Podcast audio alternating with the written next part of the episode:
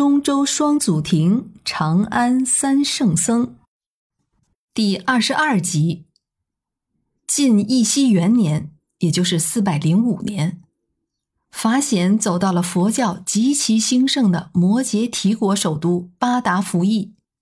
他在这里学习梵语，抄写经律，收集了《摩诃僧指律》《萨婆多部超律》等六部佛教经典。一共住了三年。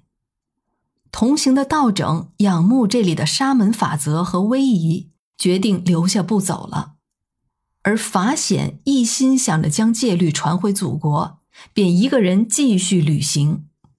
他周游了南天竺和东天竺，又在恒河三角洲的多摩黎帝国写经画像，住了两年。到了公元四百零九年年底。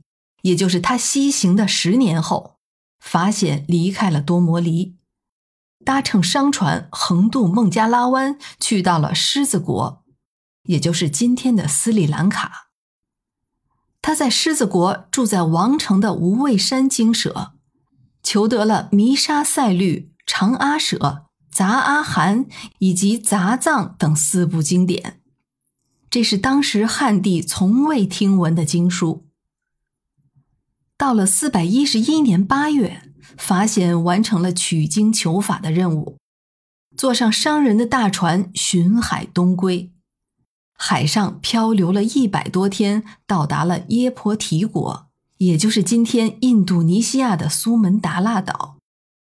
法显在这里住了五个月，又转乘了另一条商船向广州进发，不料行程中又遇大风。船迷失了方向，随风漂流，最终在崂山地区登陆。当时叫青州长广郡。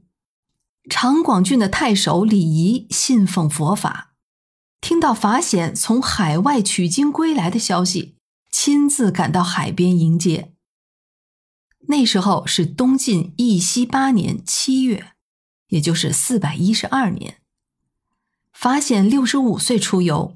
前后共走了三十多个国家，历经十三年，回来时已经是七十八岁高龄。发现的登陆地点是沙子口的考老岛，他就留在那儿译经说法。太守李仪大力支持，集资建成了石佛寺，后来改名为朝海院。这是法显归国之后的第一个讲经处。也是崂山最早的寺庙之一，可惜文革期间被拆除了。目前经过修复之后，朝海院辟为了海军招待所。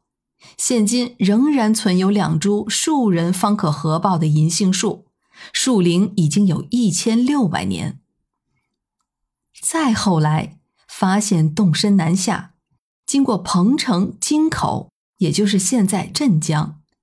最后到达了健康，就是南京。他在健康道场寺住了五年之后，又来到了荆州新寺，就在今天的湖北江陵。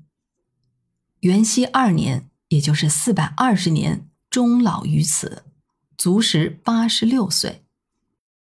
法显大师的足迹遍及当时的西域诸国、印度诸国、斯里兰卡和印度尼西亚等国家。他在临终前的七年多时间里，一直紧张艰苦地进行着翻译经典的工作，一共译出了经典六部六十三卷。他翻译的《摩诃僧指律》成为了五大佛家戒律之一。他翻译的六卷《大波尼恒经》阐扬了涅盘思想，使得《涅盘佛性论》成了当时佛教思想的主流。在译经的同时，法显大师还将自己的西行的见闻写成了一部不朽的名著《佛国记》，记录了大量关于古印度及其狮子国的相关政治经济情况的历史史料。